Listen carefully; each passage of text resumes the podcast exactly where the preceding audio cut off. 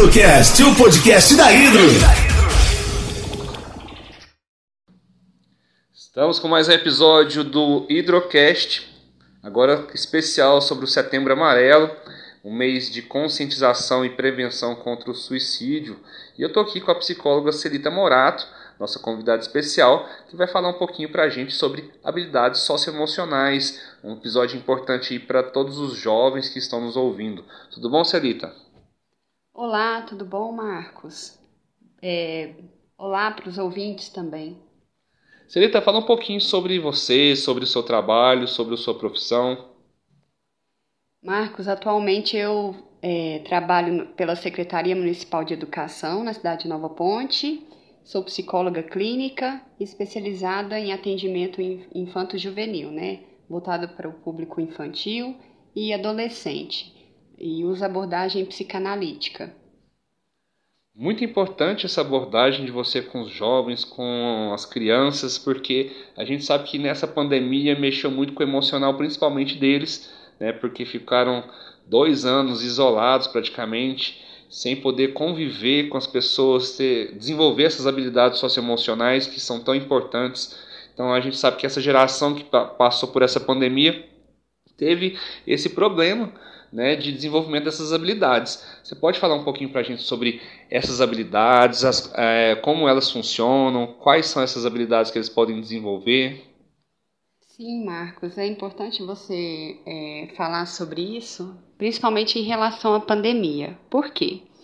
É, a gente percebe que tem crianças que a gente fala que são as crianças da pandemia, né? As que nasceram na pandemia.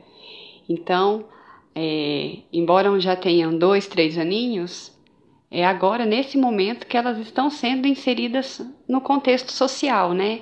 Porque até então ficou restrito ao núcleo familiar. E a adolescência, né? Que é um momento, às vezes, que eles estão buscando a identidade, buscando é, se socializar, buscando seus grupos, e de alguma maneira isso ficou interrompido, né? É, saíram da infância e já passaram direto para a adolescência. Então teve uma lacuna, né? É, e é muito importante a gente estar tá falando sobre a questão da infância e da adolescência, porque a gente acha que eles não passam por situações é, difíceis, né? E muito pelo contrário, eles são tão afetados ou até mais do que um adulto, até mesmo porque eles não sabem como lidar com determinadas situações. E por isso achei importante a gente poder falar um pouquinho sobre habilidades socioemocionais. É, contextualizando, eu vou fa falar a definição, né? Que nada mais é do que um conjunto de habilidades que a gente vai desenvolvendo e a partir da, da inteligência emocional desde, desde a infância, desde quando a gente nasce, né?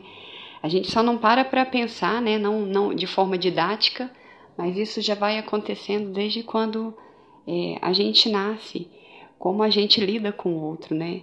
É, a gente fala assim que o ser humano é o único animal que ele, ele precisa se tornar, porque os demais eles já são, eles já nascem algum tipo de né, é, instinto e o, e o ser humano ele se torna. Então a gente vai sendo é, vai se tornando humano. E a gente vai se tornando humano como? A partir das nossas relações que a gente estabelece com o outro, né? E, e dentro desse contexto existem vários outros fatores, né? Multifatorial. Tem a, a cultura, né? A forma como a gente vai é, adquirindo nosso conhecimento, a forma como a gente recebe esse conhecimento. E tudo isso está relacionado também com as nossas habilidades socioemocionais. Então, é importante a gente poder trabalhar isso desde quando é, a gente nasce. Eu falo que a gente nasce já no desejo do outro, porque a gente não é capaz nem de escolher o nosso próprio nome, né? Então a gente já nasce no desejo do outro. E a gente vai construindo os nossos próprios desejos. É, por isso, às vezes, é tão é, conflito, eu não diria, é, eu ia falar a palavra conflituosa, mas na verdade ela é desafiadora. Né? A gente vai construindo a nossa identidade a vida inteira. E às vezes a gente se cobra tanto, né? querendo que uma determinada faixa etária seja assim, assim, daquele jeito. A gente só coloca didaticamente, mas na verdade isso acontece durante todo o período da nossa vida. E as nossas habilidades, né, voltando aqui sobre na, na definição, ela é isso, é um, esse conjunto de aptidões que vão sendo desenvolvidas, né? E elas apontam para dois tipos de comportamento, que é a nossa relação que nós temos com, com a gente mesmo, né? Que a gente chama de intrapessoal. Então, aí a gente precisa fazer esse movimento. Eu só consigo ter a, a próxima, que é a relação interpessoal, que é com os outros, se eu tenho essa relação comigo mesmo, que é a intrapessoal. Então, por, o que, que é importante nesse sentido? A gente ter autoconhecimento, buscar esse autoconhecimento. E esse autoconhecimento ele precisa de um psicólogo para isso? Não necessariamente, porque esse é um movimento interno que a gente precisa ter. É, é só a gente parar um pouquinho, você, adolescente que está escutando a gente, parar um pouquinho, pensar em vocês, né? O que, que eu desejo? Quais são as minhas vontades? O que eu permito ou não? Esse, esse movimento de parar e olhar para si. Por quê? Às vezes é muito mais fácil dar uma característica de uma outra pessoa, né? Falar do outro, do que fazer esse movimento de falar de si. É muito difícil, né? Parece algo simples, mas é, é é difícil às vezes e é muito importante ao mesmo tempo, mas que a gente não faz esse trabalhinho, né, de, de desenvolver. E as habilidades socioemocionais é, tem a ver com a empatia, que é tão falada, né, ultimamente, está tão na moda, e que às vezes a gente fala, é se colocar no lugar do outro. Sim, mas não é uma tarefa tão simples, porque eu preciso me colocar no lugar do outro mas a partir da visão dele, que ele tem sobre aquilo que ele está trazendo para mim, e não da forma como eu estou enxergando aquela situação. Por quê? Eu consigo compreender ele, mas eu não consigo sentir o que ele sente, né? Então, como é que eu coloco a minha opinião, algo sobre aquela pessoa, sendo que eu não estou sentindo? Eu preciso ser compreensiva com ele, escutar, acolher, né? Mas é, quem sou eu para julgar o outro, né? Se ele está me trazendo algo, significa muito, significa que ele já confia em mim. E isso já é muito importante, né? A gente pensar nisso. É, a habilidade socioemocional também tem a ver com a nossa comunicação. A maioria dos nossos problemas, das nossas dificuldades, está muito mais relacionada à nossa comunicação, né, do que com algum conhecimento técnico, é muito mais coisas que são mal compreendidas, né? Eu falo assim, literalmente a palavra maldita, né? Porque de fato a palavra foi mal, maldita naquele momento ou mal compreendida. É, Para a gente pensar nisso, porque nem sempre aquilo que eu estou dizendo é aquilo que o outro está entendendo, né? Tem a ver com isso, com a forma como eu compreendo é, a vida. É, habilidade social também tem a ver com a cooperação, né? a comuni comunicação não verbal, ter uma escuta ativa, né?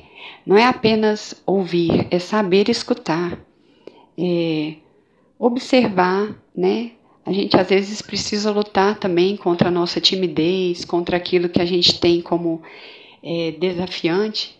A nossa tendência é desistir, né? Mas a gente já pensou para parar quantas coisas, para pensar quantas coisas a gente nos desafia durante o dia e a gente é, é, lida com situações inesperadas? Por quê isso? Isso vai acontecendo, é do nosso, é, é do nosso cotidiano mesmo lidar. Ter uma prévia, né, uma previsão daquilo que vai nos acontecer é importante, sim, mas a gente também precisa estar aberto ao novo para poder lidar com o que é inesperado. Não é à toa que a gente está. O, o, Brasil é o primeiro país do mundo com índice, né, com estatística de ansiedade, porque é como se a gente estivesse em perigo sempre, né, lidando com é, querendo prever algumas situações que muitas vezes não é possível.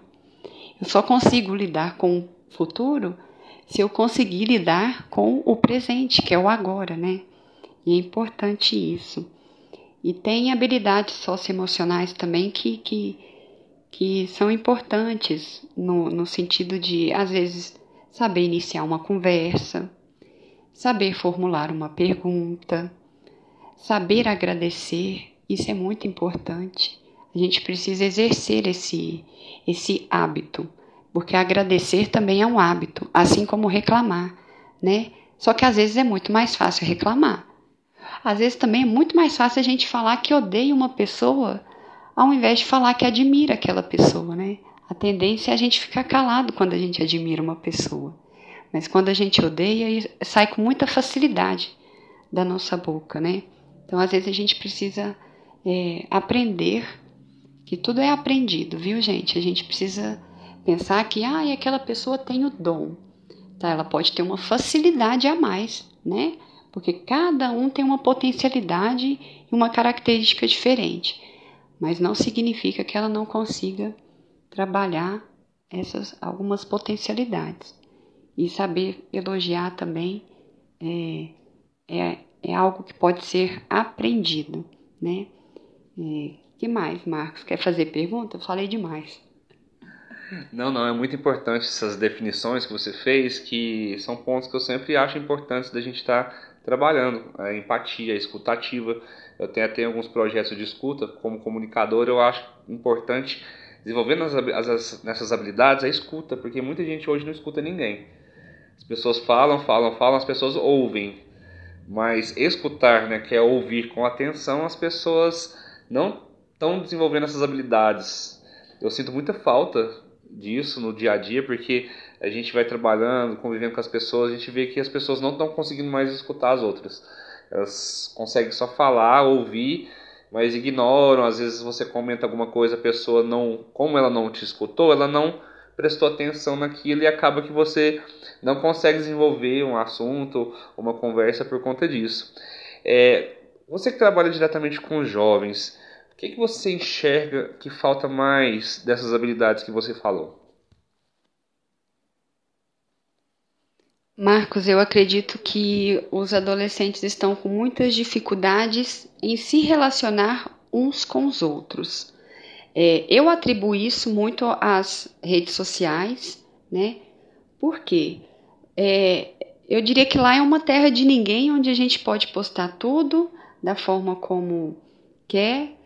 Geralmente a tendência é colocar só coisas agradáveis, né? E no nosso dia a dia não é assim, né? É, eu escolho o que eu quero colocar na minha rede social. E geralmente eu quero colocar coisas, é, pratos bonitos, lugares bonitos. E a vida não é feita disso, né? Muito pelo contrário, às vezes durante o dia eu tenho muito mais desafios a enfrentar do que coisas prazerosas. Só que a gente é levado a acreditar que a vida a gente só pode buscar coisas prazerosas. Eu vou falar um pouquinho até da teoria, porque eu, como psicanalista, a nossa tendência é buscar o princípio do prazer. E a gente precisa pensar no princípio de realidade. Qual é a minha reali realidade nesse momento? Porque é, os extremos, eu falo isso, isso serve para qualquer coisa que você for pensar na, na sua vida. Os extremos não foram feitos para nós né? É, e é nesse sentido que a gente também acaba é, puxando um link para poder falar sobre saúde mental, gente, porque a linha é muito tênue entre a saúde e a doença. E ninguém, ninguém está livre, né? É, por isso é muito importante pensar também no Setembro Amarelo, né? De pensar na valorização da vida, né? De como eu estou cuidando da minha vida, porque isso influencia também na vida de todos que estão ao nosso redor. É, são a gente coloca separado, né, para ser didático, mas está tudo junto, né? As nossas habilidades socioemocionais, da gente pensar assim, qual que é a dificuldade hoje dos jovens. Tá tão fácil se relacionar pela internet que hoje eu não preciso me relacionar frente a frente. E é aí que está a minha dificuldade. Eu não consigo me comunicar com a pessoa que está à minha frente, porque às vezes é mais fácil eu mandar uma mensagem. É, é como se a, a internet, as nossas, a nossa forma de se comunicar hoje nos blindasse, mas na verdade não. Está nos blindando tanto, tanto, tanto que eu estou sendo, estou, estamos tendo dificuldades em nos colocar de forma como nós somos. Porque a gente já imagina que o outro quer o que da gente? Alguém perfeito, não é verdade? Vamos pensar assim, eu vou dar um exemplo de um relacionamento amoroso. É quase que e num self-service, porque eu entro num perfil de uma pessoa, eu falo, olha, fulano de tal, é assim, assim assado, é tudo que eu desejo. Essa pessoa é perfeita para mim. E aí eu vou tentar me relacionar com ela e eu vou ver que ela não é nada daquilo que eu imaginava. Porque eu já criei uma fantasia do que aquela pessoa ela vai suprir uma expectativa minha. E isso não vai acontecer. E aí eu vou lidar com o quê? Com outro problema, que é a frustração. Né? Por quê? Quando eu lido com outros, muitas vezes, sem saber o que aquele outro ele pode trazer coisas fantásticas que eu nem esperava daquela pessoa. Mas eu já crio uma expectativa antes mesmo de conhecê-la. Porque na rede social ela me mostra uma coisa e eu vou direto naquilo que eu. É bom a gente ter uma noção do que é, do que é um, a pessoa. Sim, às vezes nos previne de, de, como se diz, entrar numa furada, né? Mas a gente vai acabar entrando numa furada mesmo se a gente buscar esses perfis muito, como é que eu falo, muito perfeitinho, né? Porque a vida não é assim, a gente não lida com a perfeição, muito pelo contrário. A gente vai construindo. É, relacionamento amoroso, na verdade, é uma construção. Eu não sou perfeita, eu não sei o que o outro está buscando em mim, né? Assim como e, e vice-versa. Então é uma construção e essa construção ela vai sendo diária, diariamente. É no relacionamento. Então eu preciso me relacionar com essa pessoa, ao invés de buscar nela algo muito idealizado. A gente está idealizando relações, idealizando pessoas, idealizando coisas, e com isso nós estamos coisificando pessoas. Né? As pessoas estão virando objetos. E nesse sentido a gente vai ficando confuso. Pergunte para seus pais, né? A gente está falando para adolescente. Pergunte para os seus pais como, como eles é, se conheceram. Que vocês vão descobrir que nem né, que muito assim da forma como eles se conheceram não foi lá tão tão agradáveis. Às vezes foi muito mais desafiador, mas foi aquele desafio que fez com que os seus pais talvez estivessem juntos, porque aquilo fez o quê? Com que um conquistasse o outro, tá bom? Nesse sentido, acho que um exemplo assim interessante para ser falado é de dessa dificuldade dos jovens hoje em se relacionar pode estar muito ligado a isso, né? E aí eu vou puxar também para o lado da, da escola, que é onde eu trabalho atualmente, essa dificuldade deles da, da comunicação. E aí, uma forma como eles encontram para se relacionar com o outro não é de forma positiva. Muitas vezes é fazendo bullying uns com os outros. Porque é quase como se eu estivesse pensando assim: é, será que a vida dele é tão perfeita assim? Então deixa eu ir ali dar uma cutucadinha, né? E às vezes a pessoa que está fazendo, na verdade ela sofre também, eles estão passando pela mesma situação. Só que aí eu passo isso pro próximo, porque pode ser que ele aguente ou que eu imagino que a vida dele tá tão boa que eu preciso que ele sinta aquilo que eu sinto também. E aí eu faço essa esse movimento para tentar me identificar. Vocês percebem essa dinâmica do, do bullying? Eu ataco o outro porque de alguma forma eu também me sinto atacado. Mas eu preciso que às vezes o outro sinta isso comigo. E não é uma forma positiva, muito pelo contrário, né? Ela é muito danosa, ela é muito, ela custa muito caro para nossa saúde mental, né? E aí eu volto nessas habilidades socioemocionais, né? Como que eu estou lidando com essas habilidades? Da gente pensar um pouquinho nisso. Falei demais de novo.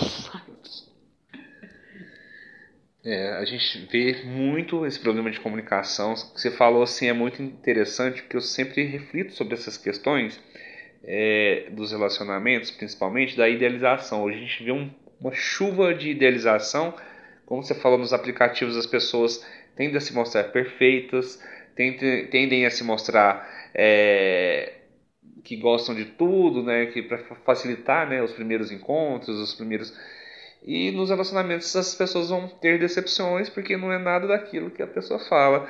E aplicativo, essas informações é uma comunicação que você tem, né? A rede social é uma comunicação de você se mostrar para o mundo, né, para as pessoas à sua volta, e você passa uma mensagem errada sobre você, a pessoa te idealiza, você idealiza a pessoa, você passa a conviver com ela e você descobre que aquilo tudo era uma era só um rabisco do que poderia ser. Pode ser uma coisa que você pode se surpreender, igual você falou, né? pode ser uma surpresa, ou pode ser uma grande decepção quando você vai ver realmente que a pessoa não se encaixa naquela idealização que você montou. E se você não tem um autoconhecimento né, para poder passar uma imagem verdadeira de você, que eu acredito que se a gente não tem uma, um autoconhecimento, como você mesmo falou, dessas habilidades, a gente tem um, um pouco de conhecimento da gente, a gente não consegue passar quem a gente é verdadeiramente. Então, é um trabalho interno, intrapessoal, para a gente conseguir trabalhar ou a questão é, fora da, dessas, é, das pessoas, né, do convívio social. Eu acho muito interessante isso. São coisas que eu sempre reflito. Assim. Eu leio muito Bauman, que fala dessas questões dos aplicativos, que hoje em dia é, é, as amizades, hoje as, as relações são totalmente líquidas, ou seja, são é, voláteis, não duram muito por conta desse tipo de, de, de, contato que a gente tem, né? um contato superficial com as pessoas. E eu acho extremamente importante que o jovem tenha é, consciência de desenvolver essas habilidades, que ele precisa desenvolver essas habilidades. Sair desse mundo de rede social que às vezes é superficial e aprender a conviver, né? Pessoalmente com seus à sua volta, a se relacionar, ainda mais agora no período pós-pandemia, porque a gente agora está tendo mais liberdade de ver as pessoas fisicamente, poder ir lá conversar, dar um abraço. Então acho muito importante esse desenvolvimento dessas habilidades e realmente é o que falta nos jovens hoje. Às vezes eu vou dar uma palestra ali, falar uma coisa ali, aí eu fico percebendo essas falta de tato na hora de se comunicar com seus amigos, com a sua família principalmente. E, pessoal, comunicar é importantíssimo para a sua saúde mental. Muita gente vai parar ali com problema de saúde mental, ansiedade, porque não consegue falar, expressar o que sente. Né? Fica ruminando os pensamentos ali, não consegue expressar. E eu falo porque eu tenho um trabalho de saúde mental, porque eu tive depressão e falo por experiência própria que às vezes comunicar, aprender a comunicar, a falar, a saber dos seus sentimentos é o melhor caminho para você ter uma saúde mental melhor e mais saudável. Celita, fala um pouquinho mais para a gente, você falou dessa que, do que você acha que falta e quais as ferramentas que você acha que esses jovens podem é, desenvolver, né, ter ferramentas e desenvolver ferramentas para auxiliar eles nesse, nesse processo. É uma coisa interessante que a gente precisa trabalhar, né, de habilidades, lembrando que essas habilidades soci socioemocionais, elas são aprendidas, ou seja, a gente desenvolve, né, e é possível. É, a gente precisa se relacionar com o outro e a gente precisa pensar que esse sentimento, né, essa habilidade, a gente pode ser, pode ser desenvolvida através do quê? Por exemplo, de, um, de saber ser solidário com o próximo, né?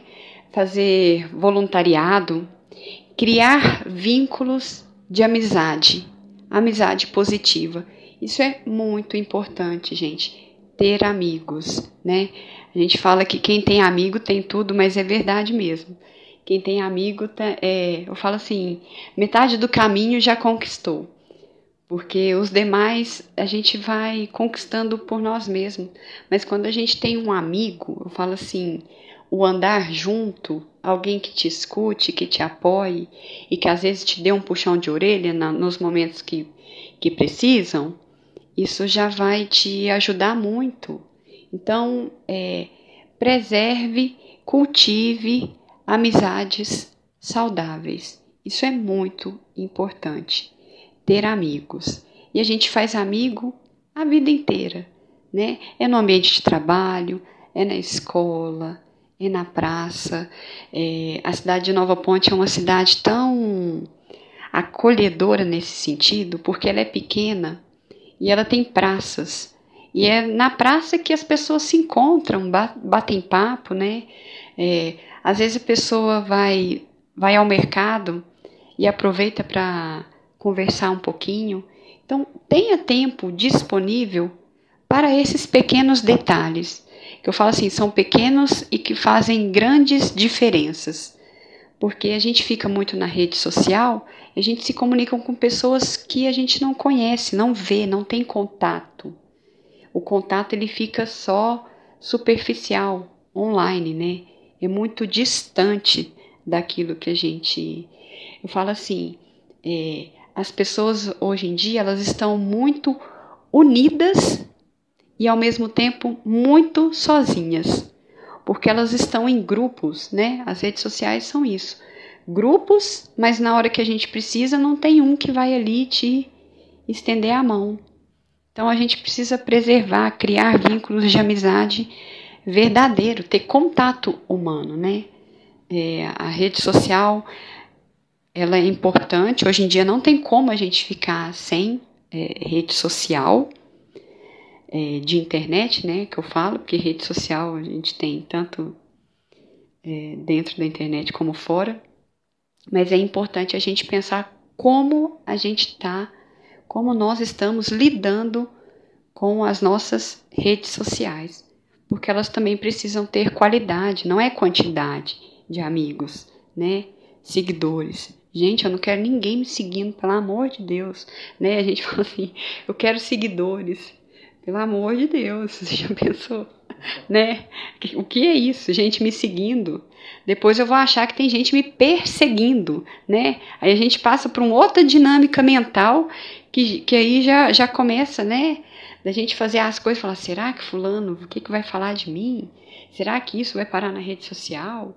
da gente pensar um pouquinho nesse o que é ter seguidores também, porque é importante ter seguidores na, nas redes né, sociais, na internet, mas a gente tem que pensar também o tipo de coisa que a gente está seguindo e como a gente quer ser seguido, como eu quero ser visto, né?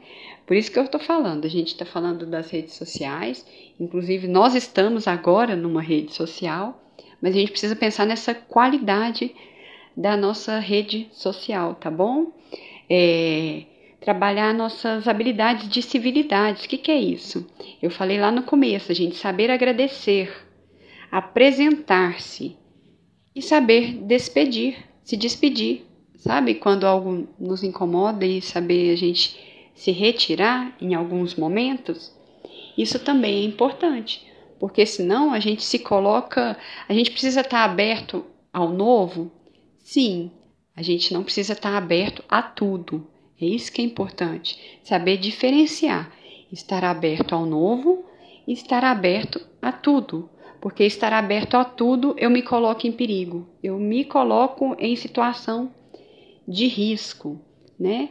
E nisso, consequentemente, eu já vou ter habilidades para lidar com, com trabalho, ou seja, com o meu futuro lá na frente. Porque eu vou saber falar com o outro, me relacionar, né? Primeiro, porque eu fiz esse movimento interno, intrapessoal, eu me acolhi, né? Autoconhecimento, gente, a gente faz isso a vida inteira, não é numa determinada faixa etária. Não, muito pelo contrário. Tem situações que a gente, às vezes a gente precisa parar para pensar lá na frente. Opa, o que, que eu estou fazendo comigo agora neste momento? Então, deixa eu fazer esse trabalho de autoconhecimento. É isso que vai me levar a, ao que eu planejei? É isso que vai me trazer bem-estar? Eu não sei, cada um tem um propósito de vida, uma meta.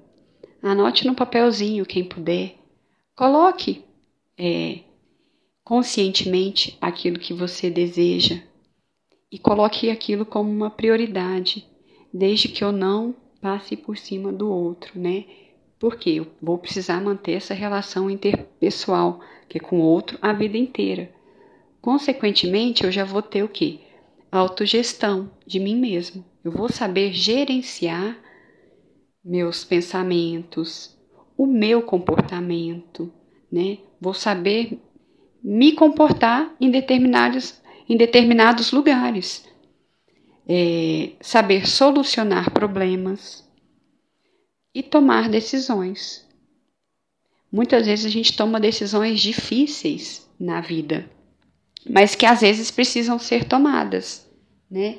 A gente não toma só decisões fáceis, mas a partir do momento que eu tomo decisões, eu também vou me responsabilizando por elas. Por isso é tão difícil tomar decisões. Porque se eu escolho um determinado caminho, eu vou me abdicar, né? Eu vou estar deixando de lado vários, vários outros. Às vezes é por isso que é difícil, aí é mais fácil culpar o próximo, né? Eu culpo o outro porque eu me livro daquela angústia. E aí a responsabilidade não é minha, ela é do outro, né? E olha só, mas quando eu me responsabilizo, eu sei tomar decisões, eu falo, eu escolhi, por mais difícil que seja, eu estou sendo responsável por aquilo. E, gente, é muito bom, é libertador às vezes a gente se responsabilizar por algo, né? Por mais tropeços que a gente leve na vida, a gente levanta, continua e vai se responsabilizando por aquilo que eu estou decidindo. Mas de alguma maneira eu estou o que fazendo esse movimento? Se apropriando, estou me apropriando de mim mesma, né? Porque senão eu falo assim, a gente vai viver, a gente levanta e cai de novo, levanta e cai de novo. Mas desde que seja algo que eu esteja escolhendo, aquilo vai me trazer mais liberdade porque senão eu vou ficar naquilo que o outro. A gente só vai tomando decisões erradas e a pessoa fala: gente, mas eu não, não acerto nada na vida. Você já parou para pensar que você nunca faz o que você está escolhendo? É sempre o que o outro impõe para você, né? É nesse sentido da gente pensar e ir construindo a nossa própria identidade. Lembrando que sempre em valores que a gente vai construindo ao longo da vida. Outro detalhe: não existe o que é certo ou errado, porque às vezes o que é certo para mim é completamente errado para o outro, e vice-versa, de pensar que o, que o outro age de uma forma errada, para mim aquilo ali está tudo bem, e, e, né, da gente pensar também nessa dinâmica. Não existe o que é certo ou errado, porque senão eu vou ficar nessa corda bamba, né? A vida nada mais é do que isso. Essa corda bamba que a gente vai tentando caminhar, né? Mas a gente precisa seguir, porque senão, quando a gente vai de uma forma é, no desejo só do outro, aquilo uma hora vai me paralisar. E aí eu vou ficando doente. E é aí que vai surgindo as doenças mentais mesmo, né? Muitas das nossas doenças mentais estão relacionadas também à, à nossa construção. Como a gente foi lidando com as situações que muitas vezes são inconscientes, a gente não para para pensar e refletir, a gente só age e quando vê a gente fala é a caminhada tá difícil. Chega um momento que eu falo, eu não consigo mais. Eu preciso parar. Quando a gente faz esse movimento de não querer parar, o nosso corpo vai dando sinal. E às vezes ele te obriga a parar, né? Fala, às vezes é necessário. a doença mental ela não nos atinge, é, que a gente acha que é algo negativo, né? Ela é disfuncional, mas aquilo no nosso corpo ela tem um sentido, porque te obriga de alguma maneira a olhar para aquilo que a gente não quer enxergar. E aí o nosso corpo vai lá e fala: opa, agora você vai precisar olhar para isso. A gente precisa fazer isso? Não, gente, a gente pode ir sendo, né? É que quando chega nesse estágio é porque já ultrapassou um pouquinho o nosso limite daquilo que eu consigo suportar. Aí a gente precisa realmente parar um pouquinho para a gente fazer esse movimento de, de olhar para si. E é importante até para que a gente o quê? Continue, né? Porque se a gente fica nesse movimento de negação, não, eu consigo, não vai, vai e não busca uma ajuda, muitas vezes, a gente vai só aumentando, vai virando uma bola de neve. E aí vai ficando mais difícil ainda de lidar. É, a psicologia ela deveria ser utilizada muitas vezes de forma preventiva, mas nem sempre é, isso acontece. E a gente, né, como profissional, até entende, porque veio lá de trás dessa construção da forma como foi sendo criado. E hoje as pessoas já têm uma noção diferente do que é um psicólogo. Um psicólogo na escola, né? Da gente pensar que a gente precisa criar estratégias de prevenção, né? Quando a gente pensa em cultura, né? Eu estou aqui conversando com o Marcos, a gente está falando como ele é responsável aqui pela Casa da Cultura, da gente pensar que é, às vezes a pessoa acha que é algo simples ou que é bobo e não quer participar de alguma coisa promovida pela Casa da Cultura. Gente, é muito valioso às vezes, porque isso traz, pode não trazer benefício para mim, mas para um outro aquilo eu estou tirando ele, eu estou resgatando algo ali que eu não sei. Eu só estou oferecendo para ele. Eu não sei como a pessoa vai é, trazer aquilo. E eu vou até citar, porque esses dias teve o festival, né, o segundo da pipa lá, né? Eu falo, as pessoas acham que são coisas simples. Olha quanta riqueza tem um momento desse. Porque nada mais é do que, gente, um momento com a família, né? Um campeonato de pipa é um momento que a gente tem com a família, de divertir. E às vezes é, é algo que foi muito bem elaborado, pensado, planejado para vocês, e que às vezes a pessoa fala: ah, não, deixa para lá, que bobeira, que coisa à toa. Para para pensar, gente, que a gente não precisa de muito, muito pelo contrário, a gente precisa de coisas simples.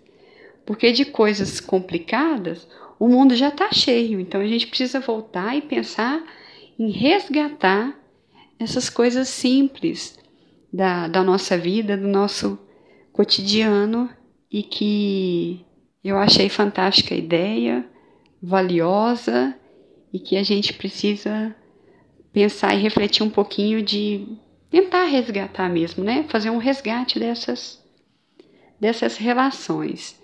Quando a gente para para pensar nesses tipos de, de de dia, né? Porque foi um dia prazeroso, eu acompanhei, eu vi lá, né?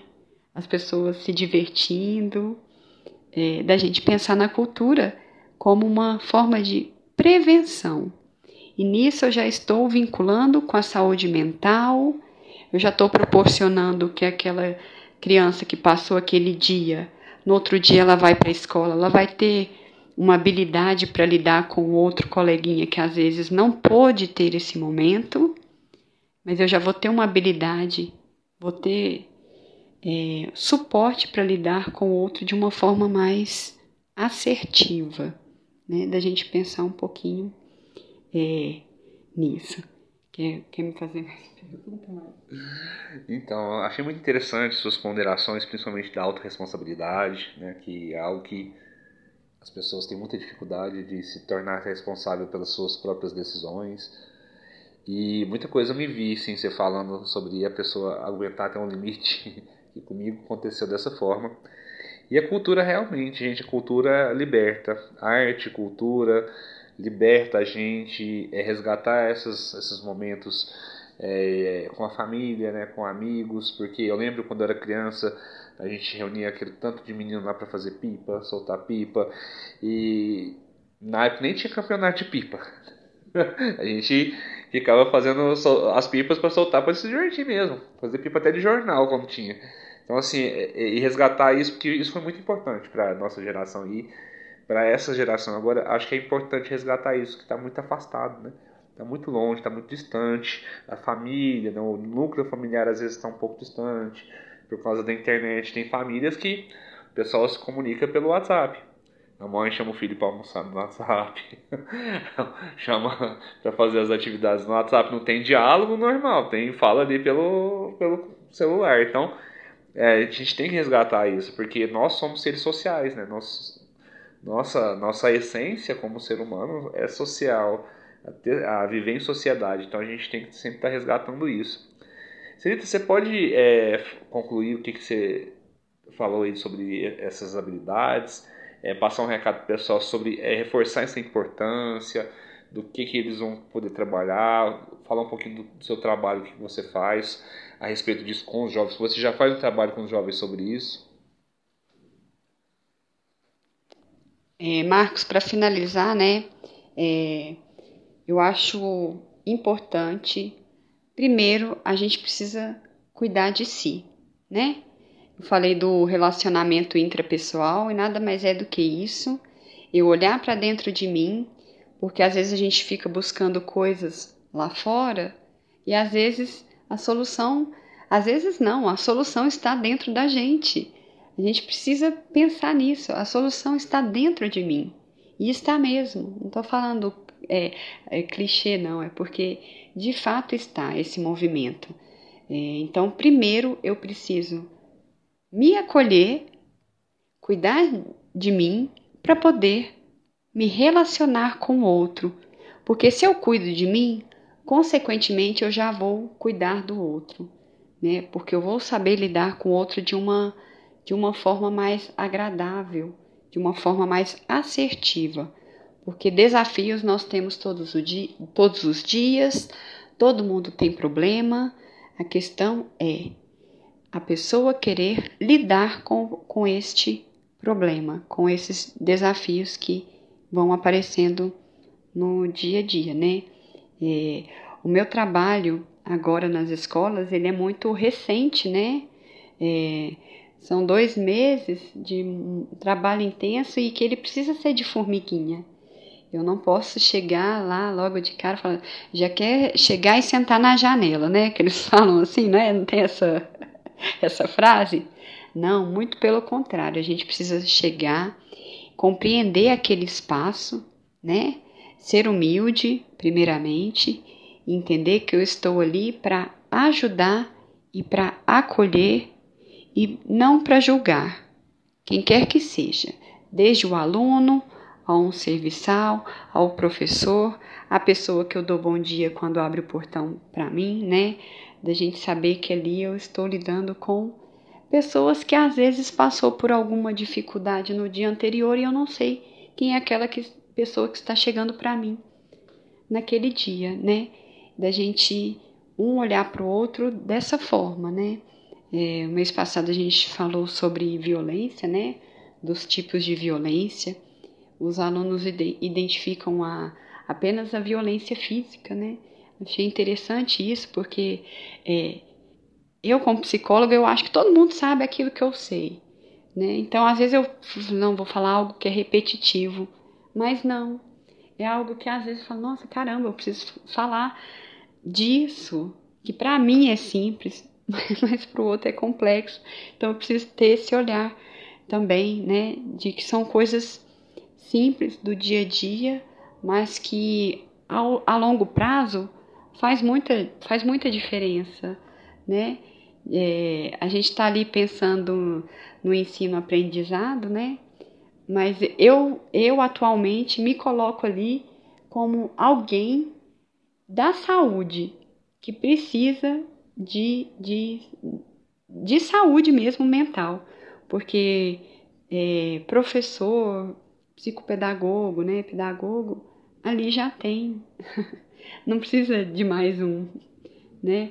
Eu preciso ser alguém que, que precisa olhar fora da caixinha. Eu preciso me inserir ali, mas eu preciso pensar um pouquinho fora da caixinha. E nesse sentido, né, para terminar mesmo, é, a gente precisa ter autoconhecimento. Eu acho que essa é a palavra-chave para todas as outras coisas. Qualquer outro tema que eu for trabalhar, uma hora ou outra eu sempre vou voltar no autoconhecimento, porque eu só vou ter habilidade socioemocional se eu, se eu olhar primeiro é, para mim, tá bom? E acredito que os adolescentes buscam isso, porque eles estão buscando a identidade, né? Se diferenciar. E eu posso dizer para todos vocês, todos nós temos potencialidades, habilidades, quaisquer que sejam. Então, não se compare com os demais, porque você é único, né? Nós somos seres únicos. Nós somos é, os cargos, né? Nossas funções, elas são substituíveis, mas você como pessoa é, é único, tá bom? Só você é, é capaz de, de, de fazer esse movimento, de se acolher com carinho, tá bom? E aí deixar meu agradecimento e um obrigado a todos que, estão nos ouvindo.